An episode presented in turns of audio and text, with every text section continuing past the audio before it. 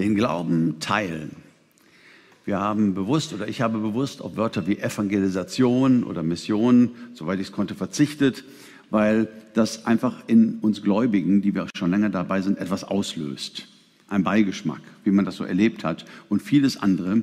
Deswegen haben wir darüber gesprochen, wie wir den Glauben teilen können.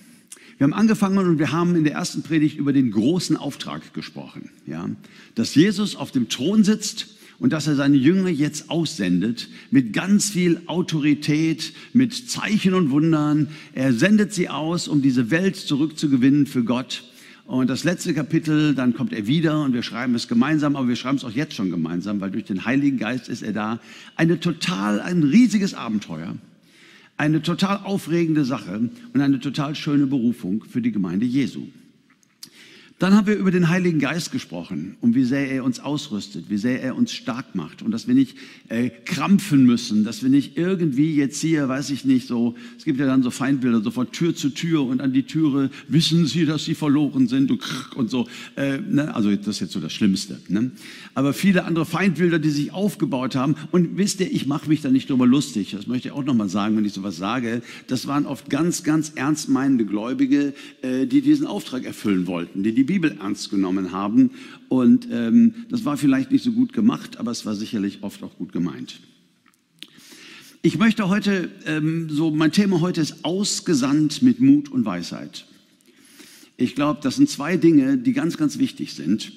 Und ähm, Jesus äh, sandte seine Jünger aus, ja nicht nur nach seiner Auferstehung geht hin in alle Welt. Das war dann die große Aussendung, die indirekt bis heute gilt, sondern sie waren ja Azubis, sie waren ja Studierende bei ihrem Rabbi, bei Jesus. Und er sandte sie ja zwischendurch auch immer wieder aus und bereitete sie vor, dann auf die große Aussendung, wenn er auf dem Thron sitzt als Weltenherrscher und den Heiligen Geist sendet. Und ähm, ja, und er, er rüstete sie zu, er bildete sie aus, er sagte ihnen vorher, worauf es dran ankommt. Also diese, diese Aussendungsreden, immer bevor er sie losschickte, ne, äh, die sollten nie aus dem Zusammenhang gerissen zitiert werden, äh, die gehören ihm in den Kontext. Und äh, über zwei Dinge wollen wir heute sprechen, nämlich, dass wir ausgesandt werden mit Mut, dass wir befreit werden von Angst von Jesus und das ist der erste Punkt, dass Jesus uns von Angst befreit, äh, wenn er uns aussendet. Und ich möchte gerne mit euch einen Text verlesen, der für mich immer einer meiner unbeliebtesten in der Bibel war, ähm, weil er mir genau das Gegenteil zu sagen schien. Aber wir gucken uns das mal an. Matthäus 10, Vers 28 bis 33. Habt keine Angst vor den Menschen, die zwar den Körper, aber nicht die Seele töten können. Fürchtet vielmehr Gott, der beide, Leib und Seele, dem ewigen Verderben in der Hölle ausliefern kann. Hm. Verkauft man nicht zwei Sperlinge um einen Groschen, doch fällt keiner von ihnen auf die Erde ohne euren himmlischen Vater. Bei euch aber sind selbst die Haare des Hauptes alles gezählt. Darum fürchtet euch nicht, ihr seid mehr wert als viele Sperlinge. Wie schön. Jeder nun, der mich bekennt vor den Menschen, zu dem werde auch ich mich bekennen vor meinem Vater im Himmel. Wer mich aber leugnet vor den Menschen, den werde ich auch verleugnen vor meinem Vater im Himmel. Hm. Ja? Also für mich war das immer ein Wechselbad der Gefühle, äh, wenn ich diese Bibelstelle betrachtet habe. Ich weiß ja nicht, ähm, ob das für jeden so war. Ich habe es einfach nicht verstanden. Auf mich wirkte das so, Vers 28, damit geht es ja los. Ich fasse das mal so zusammen. Ähm, die Motivation der Ausgesandten soll die sein, sie sollen mehr Angst haben vor der Hölle als das, was die Heiden ihnen antun könnten. Ja?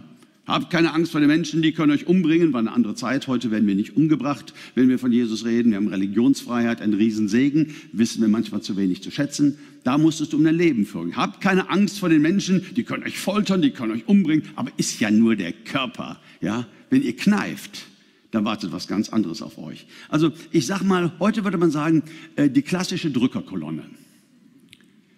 Kennt, wisst ihr, was eine Drückerkolonne ist? das sind ja die armen Menschen, die kommen dann in einen Bus in eine Straße und irgendwelche Leute äh, müssen dann von Tür zu Tür gehen und Zeitungsabos verkaufen. Und wenn es nicht genug war, gibt es abends nichts zu essen. Und das sind Dinge, um die sich die Polizei kümmert in unserem Rechtsstaat. Und das ist ja auch gut so. Und zunächst mal könnte man das so missverstehen, und das habe ich lang genug, und so wurde es mir auch ausgelegt, als wären wir diese klassische Drückerkolonne. Habt keine Angst vor dem, was Menschen euch antun können. Habt lieber mal Angst dafür, was der liebe Highlight euch antut, wenn ihr kneift. Also, ähm, ne? das ist, also das, unser Thema ist gerade Befreiung von Angst. ja? Äh, kann man Angst mit Angst eigentlich bekämpfen? Ja. Ich habe mal einen sehr netten russischen Mann kennengelernt, werde das Gespräch mit ihm nie vergessen, habe ihn nie wieder gesehen. Aber äh, wir kamen zusammen, mein Auto war liegen geblieben, ADAC und was im Auto, lange Fahrt mit ihm. Und wir sprachen über alles Mögliche und wir kamen auf den Zweiten Weltkrieg zu sprechen. Und da hat er mir etwas gesagt, äh, das habe ich nie vergessen. Er hat gesagt, ja, die Rote Armee war siegreich und Deutschland wurde besiegt, aber in Russland sagt er, da haben wir unter vielen Menschen so ein Sprichwort und die sagen halt, wir haben diesen Krieg gewonnen, weil die Rote Armee mehr Angst vor Stalin als vor Hitler hatte. Ja. Die hatten mehr Angst, wenn sie versagen würden. Sie hatten mehr Angst vor Stalin, als sie vor Hitler haben. Und er sagte, so haben wir den Krieg gewonnen. Und seid mir nicht böse, ich will doch nicht respektlos sein. Das ist ja die Heilige Schrift, über die wir reden. Aber ähm, falsch verstanden kommt mir das hier ziemlich ähnlich vor. Aber dann kommt was völlig Interessantes. Dann kommt der nächste Vers. Habt keine Angst. Guckt mal, die Spatzen draußen, die sind nicht viel wert. Die ganze Verein Groschen kaufen auf dem Markt. Da gibt es viele von. Ja? Und trotzdem, keiner fällt auf den Boden, keiner stirbt, keinem passiert was Schlimmes ohne euren himmlischen Vater. Und selbst die Haare auf eurem Kopf sind gezählt. Man könnte dort vom Griechischen übersetzen, fände ich übrigens noch besser. Die Haare auf eurem Kopf sind nummeriert. Also, ich weiß nicht, ob da irgendwelche Engel an äh, Rechnern sitzen und dann sagen, 1.423 ist ausgefallen, alles klar. Ja, also ein, ein, ein Bild von einem unfassbar kümmernden Gott, von einer, einem Lieb, der wirklich, ne, das so, wow, das ist ja schon eine Menge besser. Äh, aber dann geht es eben auch weiter. Und dann geht das, wer sich bekennt vor mir bei den Menschen, zu dem werde ich mich auch bekennen bei meinem himmlischen Vater. Wer mich aber verleugnet, den werde ich auch verleugnen. Da gibt es wieder, ja, da sind wir wieder Drückerkolonne. Ähm, und wir wollen uns das nochmal genau, also es ist so Zucker, Brot und Peitsche. Ne, wie man das halt von Diktatoren und so kennt. Und wir alle wissen, dass das so nicht sein kann. Richtig? Wir alle wissen, dass eine wichtige Auslegungsregel der Bibel ist, wir legen die Bibel aus nach dem Charakter Gottes, was wir verstanden haben von seinem Herz her und von seiner Liebe her. Das ist, womit wir alles anschauen. Und diese Texte sind sehr, sehr alt. Wir müssen uns manchmal sehr bemühen, die Bedeutung zu verstehen. Ja? Ähm, so, lass uns noch mal hinschauen. Also das Erste, was ich sagen möchte, dieses Ding mit der Hölle ist ein Zuspruch und keine Drohung. Jesus will uns vor aller Menschenfurcht befreien. Habt keine Angst vor den Menschen, die zwar den Körper, aber nicht die Seele töten können. Vielmehr fürchtet vielmehr Gott, der beide Leib und Seele dem ewigen Verderben in der Hölle ausliefern kann. Menschenfurcht ist nicht immer Angst. Menschenfurcht kann auch ein tiefes beeindruckt sein von dem, was Menschen drauf haben, was sie können, wie wichtig sie sind und wie wichtig es für uns ist, dass sie richtig über uns denken.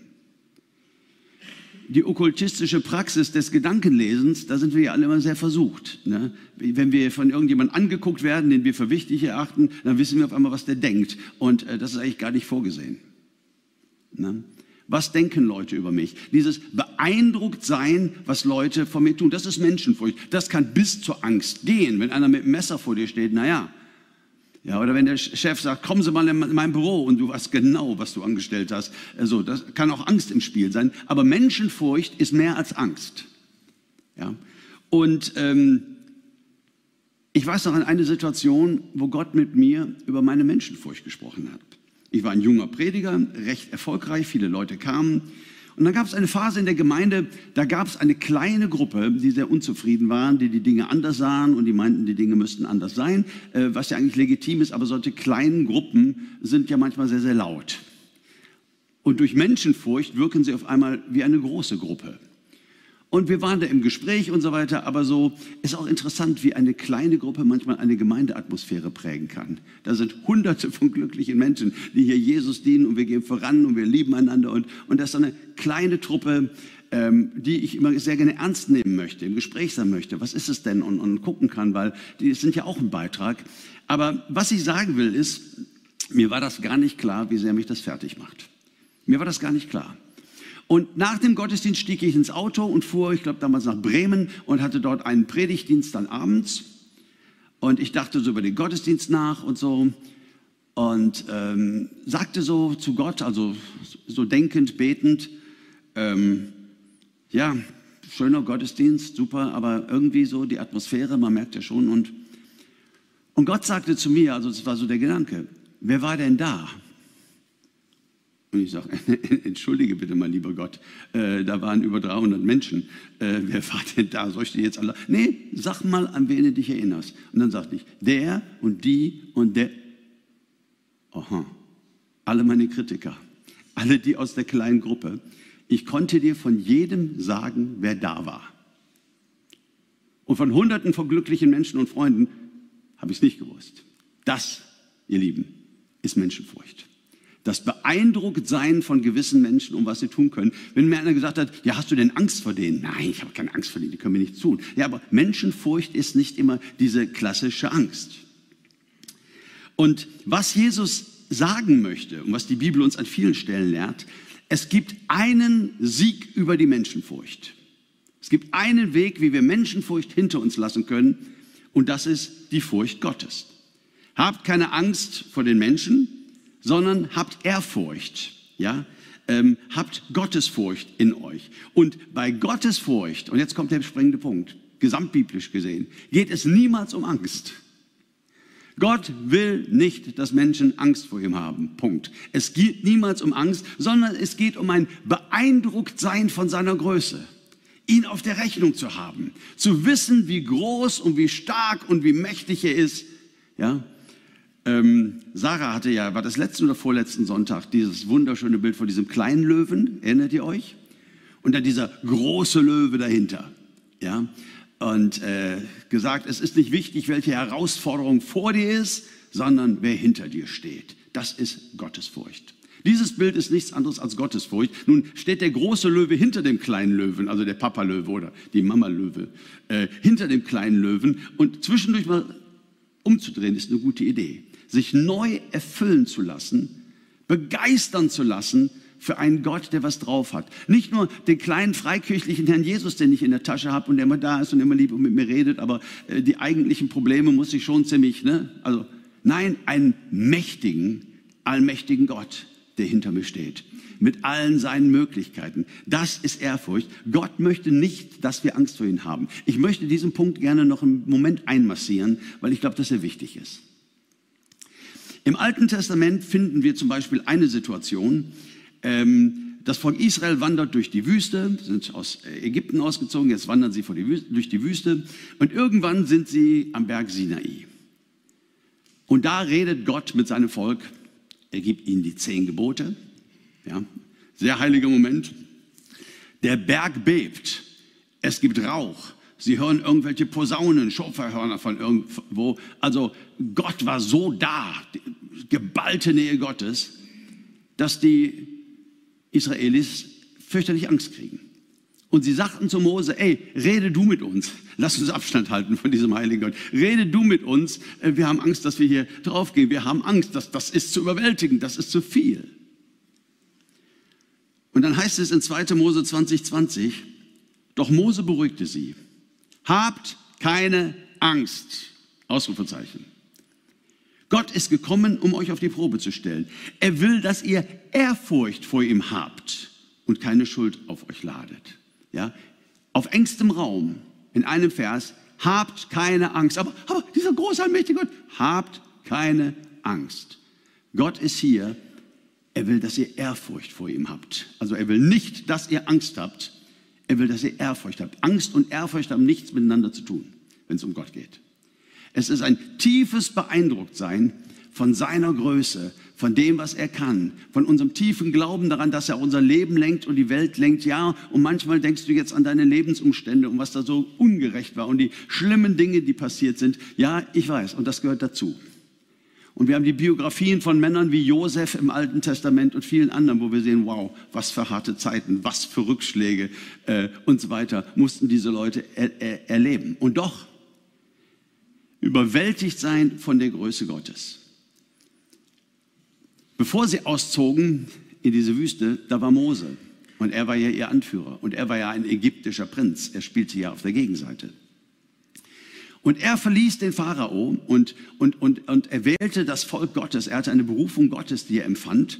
Und es heißt so wunderschön in Hebräer 11, Vers 27, durch Glauben verließ Mose Ägypten, ohne die Wut des Königs zu fürchten, denn er hielt sich an den Unsichtbaren als sähe er ihn. Das ist genau, was ich meine.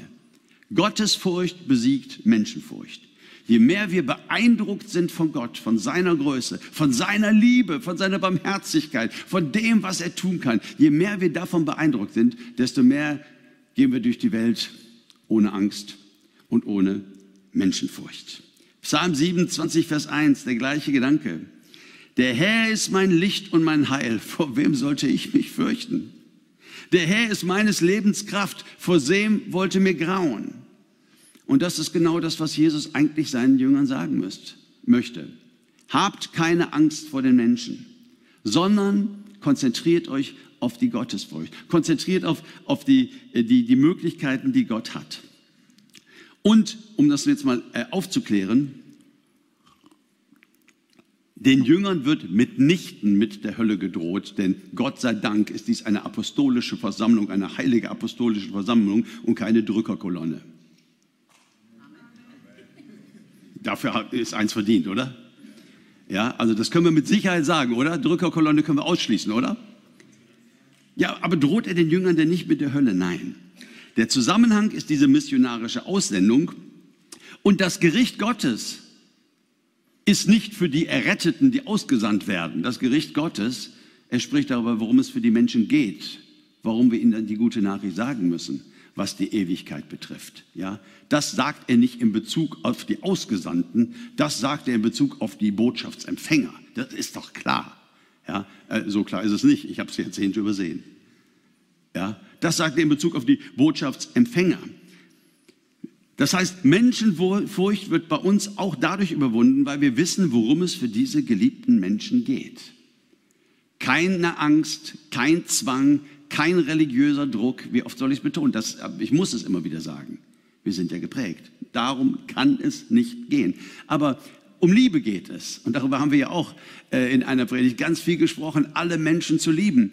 Und ich weiß nicht, wie das in Ewigkeit sein wird. Und vieles über das Gericht habe ich noch nicht verstanden. Und ich habe da äh, auch manche Meinung zugehört und habe auch selbst manche. Aber Tatsache ist, wir werden alle vor dem Richterstuhl Gottes stehen. Und äh, errettet ist errettet und verloren ist verloren. Und äh, was dann noch geht oder was dann genau passiert, ich weiß es nicht. Aber ich weiß, dass Gott möchte, dass Menschen zu ihm finden. Jetzt hier in dieser Zeit.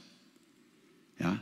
Was Jesus will, ist, diese Menschen, die ihr so sehr liebt, diese Menschen, die euch so am Herz liegen, jetzt mal zu euch gesprochen, eure Nachbarn, eure Freunde, eure Tennispartner, eure Tischtennispartner, ähm, eure Arbeitskollegen, ähm, die, ja, die Menschenliebe Gottes, über die haben wir gesprochen in unserem Herz, und wir wissen, worum es für diese Menschen geht. Wir wissen um diesen Auftrag. Das setzt uns nicht unter Druck, sondern wir schauen auf Gott mit seinen Möglichkeiten und er macht uns frei von Angst. Er macht uns frei von Feigheit. Er macht uns frei von falscher Scham, mit der, bei der wir irgendwann mal stehen geblieben sind. Er lässt uns all das überwinden, ähm, wenn wir auf ihn schauen und wenn wir beeindruckt sind von seiner Größe und von seinen Möglichkeiten. Das finde ich einfach so toll. Und immer wieder, und das geht wahrscheinlich auch jedem so, wenn wir hinschauen, erleben wir wie Gott eingreift, wie Gott Dinge tut, wie Gott Dinge vorbereitet. Äh, äh, das dürfen wir ja erleben. Und ich finde das ganz, ganz wunderschön.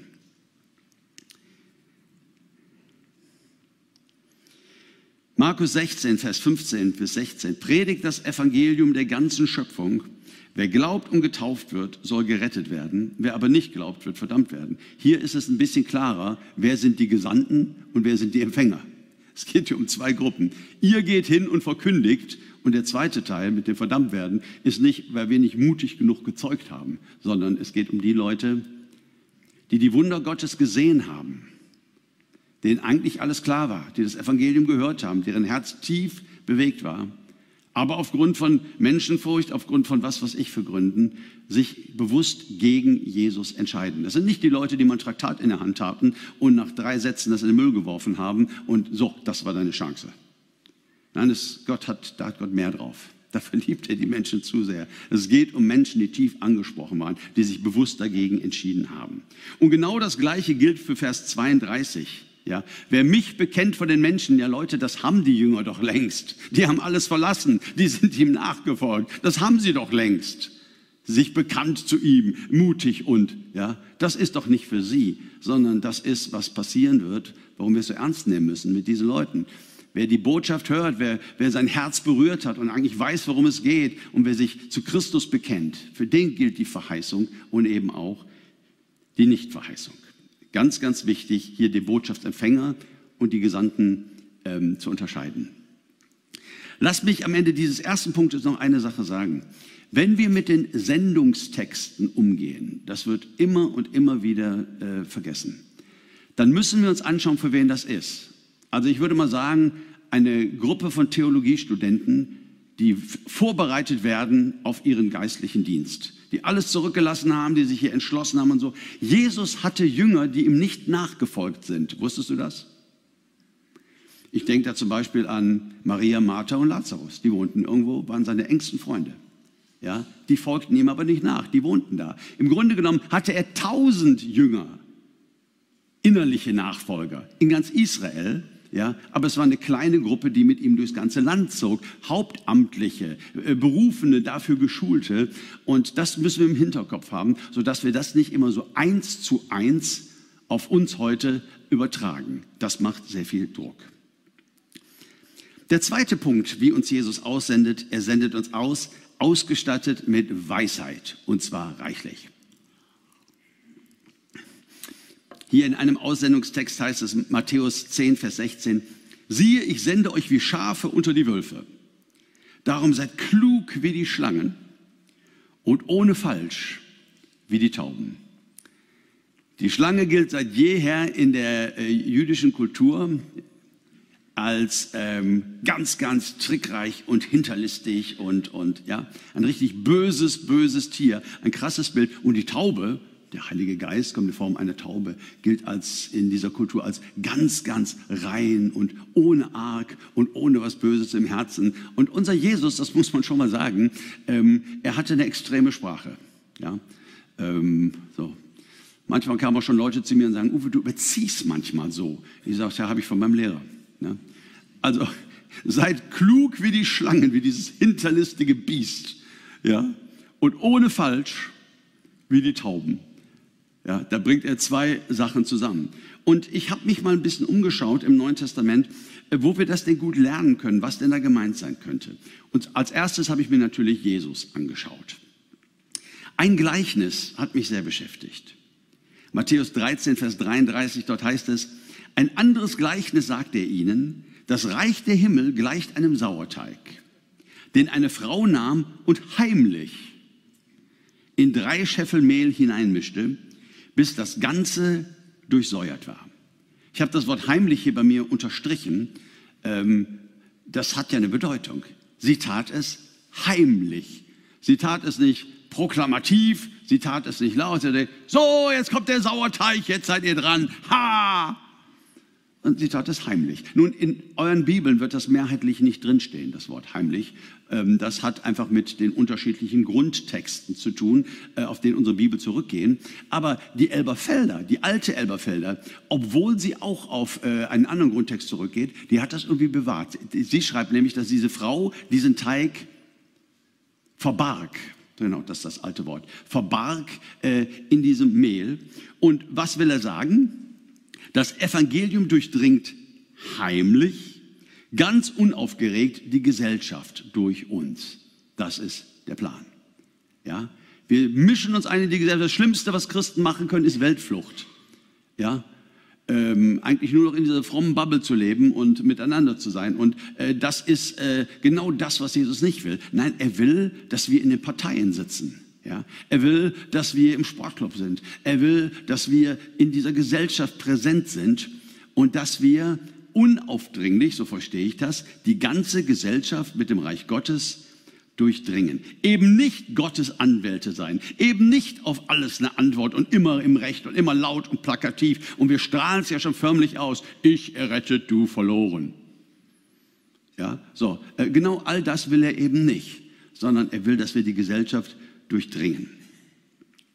Eine zweite Sache bei Jesus, Markus 4, 10 bis 11 äh, bewegt mich auch. Also ich sage mal die Vorgeschichte. Jesus hatte gerade ein super Beispiel, äh, Gleichnis erzählt. Kennen wir alle, das Gleichnis vom Sämann. Geht aus und sät, erzählt das Gleichnis. Gleichnis ist zu Ende, Gottesdienst ist zu Ende, war super, klasse Gleichnis. Äh, so, und alle gehen nach Hause. Ne? Veranstaltung zu Ende. Und dann geht's weiter, Markus 4,10. Als er aber allein war, fragten ihn die, welche um ihn waren, samt den Zwölfen, über das Gleichnis. Und er sprach, euch ist es gegeben, das Geheimnis des Reiches Gottes zu erkennen. Denen aber, die draußen sind, wird alles in Gleichnissen zuteil.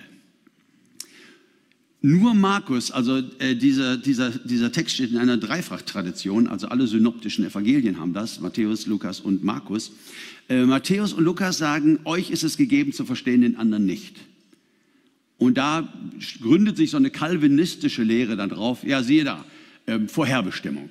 Ihr seid vorherbestimmt und so. Den anderen müssen wir das aus, aus rechtlichen Gründen müssen wir denen das irgendwie auch sagen.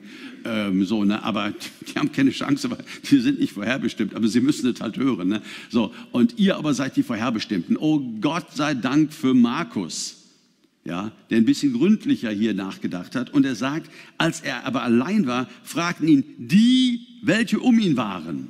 Das ist eine offene Gruppe. Samt den Zwölfen, nicht nur die Zwölfen, sondern ich sag mal, alle die, die angesprochen waren und die das Ganze interessiert genug, genug interessiert hat, die sagten, nee, tut mir leid, ja, was heißt das denn jetzt für mich und so weiter, ja, die blieben zurück und denen hat es erklärt. Alle denen, die sich die Zeit nahmen, alle denen, die angesprochen waren, denen hat es dann erklärt. Und wie ich ihn hier verstehe, ist, als sie ihn fragten, warum redest du in Gleichnissen so? Ähm, Gleichnisse waren bei Jesus, oft ein Köder. Ja, es war ein Köder. Und dann hat er es zu Ende erzählt und jeder ne, dachte so, ja, das bedeutet das oder bedeutet das super und waren ein paar tolle Witze bei und klasse, guter Sprecher. Aber ein paar blieben zurück. Nein, ne, tut mir leid, ich komme ich komm damit noch nicht klar. Was heißt das jetzt ganz konkret für mich? Und jetzt erleben wir Evangelisation, Glauben teilen, wie es sein soll. Nämlich Fragen beantworten, die auch wirklich gestellt wurden. Das Gleichnis als Köder einfach mal ausgeworfen, das hat Fragen ausgelöst und dann kamen sie und dann hat Jesus das erklärt. Das heißt, Jesus hat das Reich Gottes nicht wie Sauerbier verkauft sondern er hat Fragen beantwortet, die auch wirklich gestellt wurden. Das finde ich sehr, sehr interessant. Ich habe mal von jemand gehört, einem ganz wahrscheinlich ein ganz toller Jünger Jesu und begeistert von ihm und eifrig, der hatte ein großes Schild vorn und hinten. Da stand drauf, Jesus ist die Antwort. Und damit lief er so durch die Straßen und jeder, den er sah, rief er das auch noch zu. Und da war dann ein Mann im dritten Stock, so ne, im Fenster und äh, er rief, Jesus ist die Antwort. Und der Mann sagte, was war denn die Frage? Ne? Also das ist das, was mich ewig abgeturnt hat. Evangelisation als ein Konzept, Fragen zu beantworten, die keiner gestellt hat. Ja? Und die großen Erweckungen, ihr Lieben, wenn Tausende sich bekehrt haben. Luther, die Reformationszeit war, weil ein Martin Luther eben Fragen beantwortete, die den Menschen auf dem Herzen brannten. Die katholische Kirche hat für so viel Angst gesorgt im Mittelalter. Wir kommen alle in die Hölle und ins Fegefeuer und es war alles so trostlos. Und dann kam Luther und sprach genau und beantwortete die Fragen, die gestellt sind. Manchmal denke ich, ein kleines Problem, das wir immer noch haben, das hat uns so geprägt, dass wir genau da weitergemacht haben und gar nicht gemerkt haben, es gibt heute ganz andere Fragen. Ja, es gibt heute ganz, ganz andere Fragen. Und er stattet uns aus, mit Weisheit. Von Petrus kann man es übrigens auch lernen. 1. Petrus 3, Vers 15. Das ist nicht nur für die Zwölf und die Hauptamtlichen und die Ausgesandten, das ist für uns alle. Petrus sagt, und seid jederzeit bereit, jedem Rede und Antwort zu stehen, der euch auffordert, Auskunft über die Hoffnung zu geben, die euch erfüllt, mit Sanftmut und Ehrerbietung. Das, finde ich, ist ein geniales Konzept, wie wir unseren Glauben teilen könnten. Und es hat wieder diese, diese, diese Spannung in sich. Ja? Ähm, auf der einen Seite wiederum Fragen, die gestellt wurden, also mit Weisheit. Und auf der anderen Seite jederzeit bereit, furchtlos und freimütig, äh, voll der Ehrfurcht Gottes zu wissen, dass er alles tun kann und dass er bei uns ist und erfüllt mit alledem, äh, frei von aller Furcht, frei von aller Menschenfurcht und trotzdem nicht aufdringlich und nicht platt und nicht Drückerkolonne, sondern seid jederzeit bereit, wenn ihr gefragt werdet über diese Hoffnung, die in euch ist. Lebensstilzeugen. Wir sind auf der Sprache von Lebensstilzeugen. Ich glaube, die sind ja auch ganz, ganz stark gemeint. Ey, was ist denn mit dir? Irgendwas ist doch mit dir anders. Du gehst ganz anders mit Menschen um, du äh, so. Ne? Und sie kommen und das kann Fragen auslösen. Und das finde ich richtig toll. Und dann sollen wir es tun mit Sanftmut und Ehrerbietung. Wenn die Schäferübersetzung rauskommt, werde ich hier übersetzen mit einfühlsam und respektvoll. Ja, Sanftmut ne? und ähm, Ehrerbietung, also respektvoll. Eben nicht besserwischerisch, nicht arrogant, nicht die Wahrheit gepachtet haben und immer im Recht. All das ist nämlich sehr, sehr respektlos und man stellt sich über andere Menschen. Seid ihr noch da? Ist heute eher eine Vorlesung, Kolleg, ne? Aber ich verspreche euch, wird uns nicht schaden. Ich möchte noch von Paulus etwas zeigen, was mich total begeistert zum Thema. Lernen von Paulus, äh, wie er das denn gemacht hat. Epheser 6, Vers 19. Paulus sagt, betet auch für mich, damit Gott mir zur rechten Zeit das rechte Wort gibt und ich überall das Geheimnis der rettenden Botschaft frei und offen verkünden kann. Habt ihr gemerkt? Die gleiche Spannung. Frei und offen. Keine Menschenfurcht. Voll Heiligen Geistes. Voll beeindruckt von der Größe Gottes. Frei und offen. Weisheit kann ja auch manchmal eine Entschuldigung für Feigheit sein. Nein, frei und offen äh, will er das Evangelium verkünden, aber das rechte Wort zur rechten Zeit. So, auch auf engstem Raum ist, ist diese Spannung wiedergegeben. Und was ich dann, äh, wo ich dann schmunzeln musste, er will ein Geheimnis verkünden. Das Geheimnis der rettenden Botschaft. Äh, warte mal. Ein Geheimnis verkünden? Dann, dann, dann stelle ich mir so vor, jemand kommt zu mir und sagt, Uwe, darf ich dir was anvertrauen? Ist aber ein Geheimnis. Ja, gerne. Dann erzählt er mir. Sag, oh, danke, dass du das mit mir geteilt hast. Ja, ja, am Sonntagmorgen bin ich ja wieder dran mit Predigen. Das werde ich auf jeden Fall verkündigen. Und er wird mich dann angucken und sagen, äh, du, ich dachte, du stellst unter Beichtgeheimnis, aber mal davon abgesehen, ähm, ich glaube, du hast die Bedeutung des Wortes Geheimnis, Uwe. Google mal.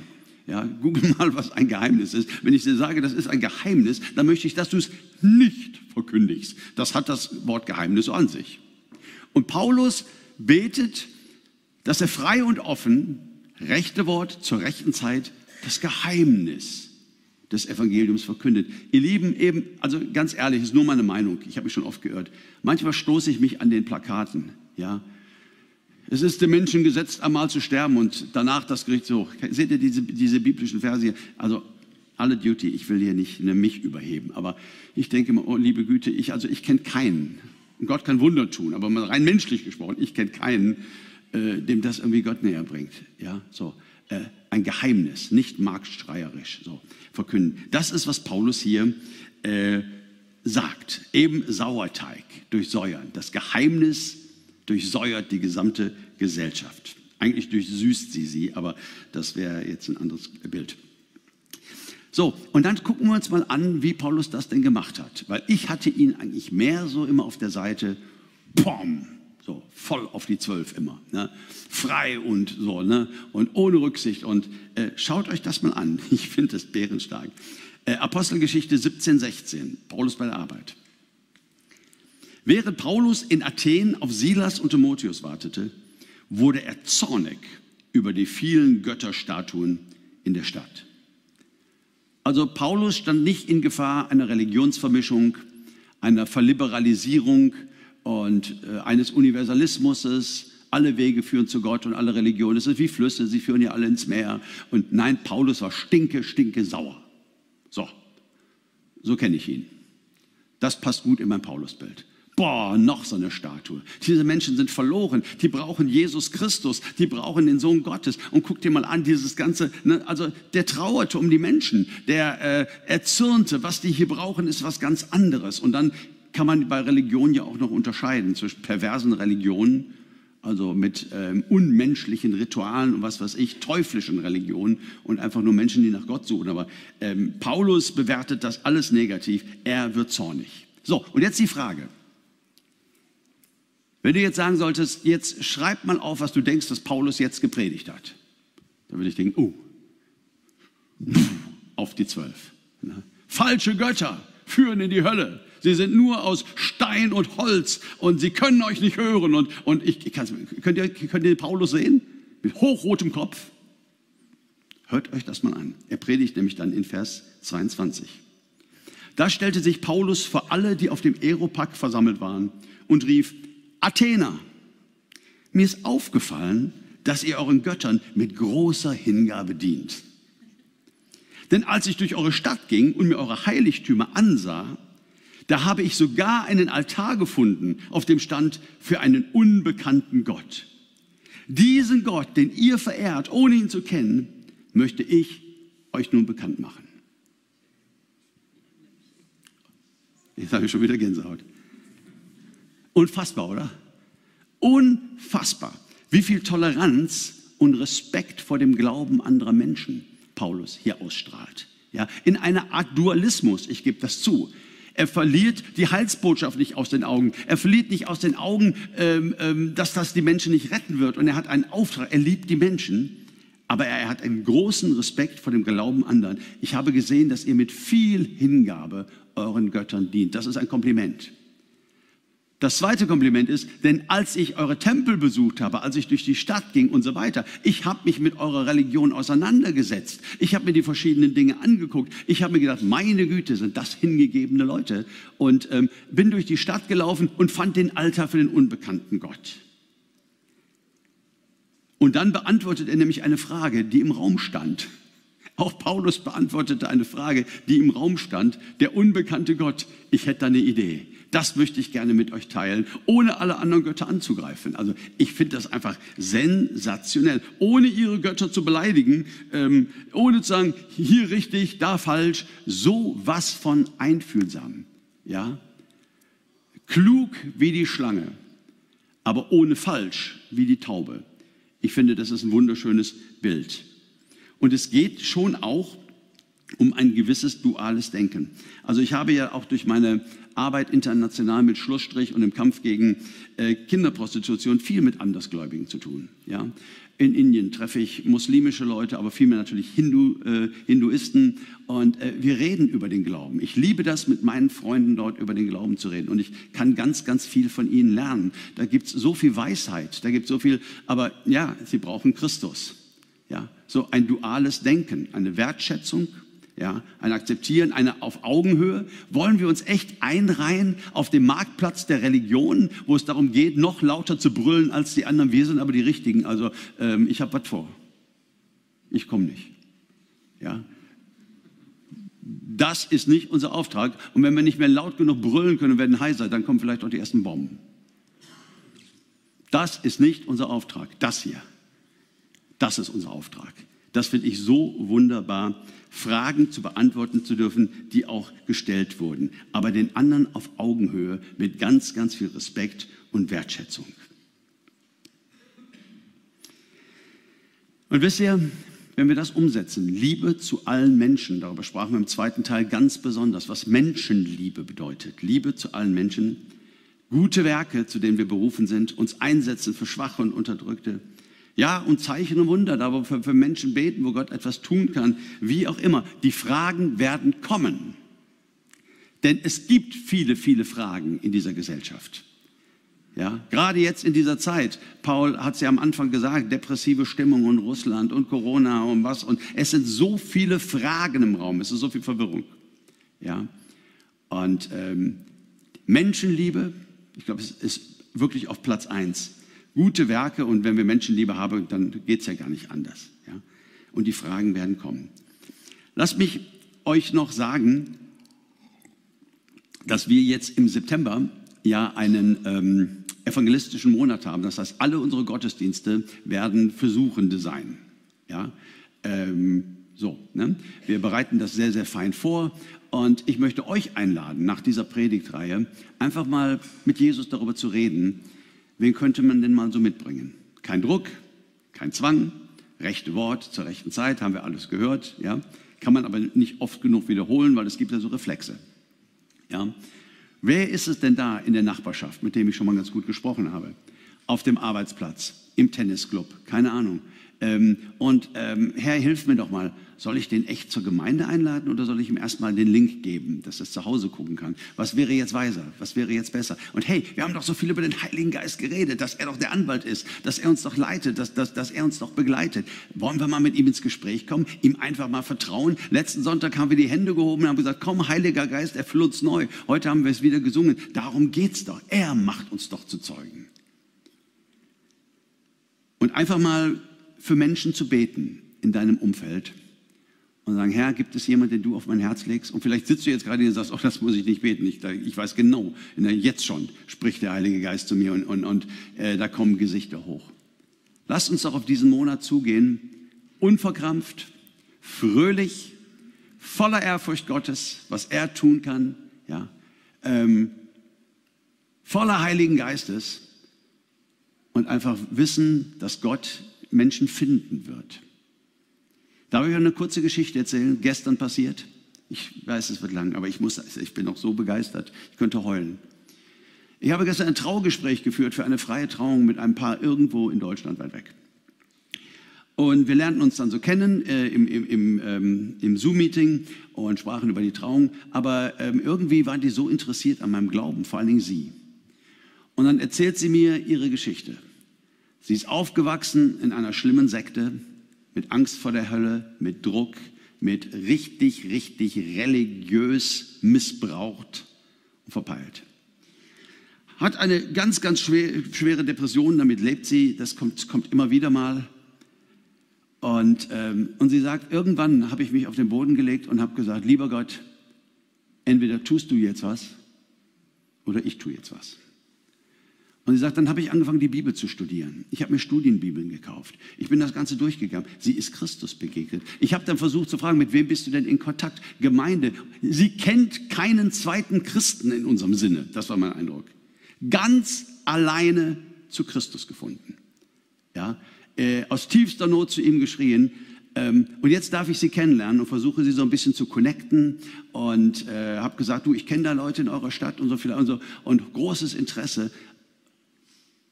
Es war für mich ein Zeichen, ein brennender Busch, euch heute zu sagen, Gott kümmert sich um eure Arbeitskollegen.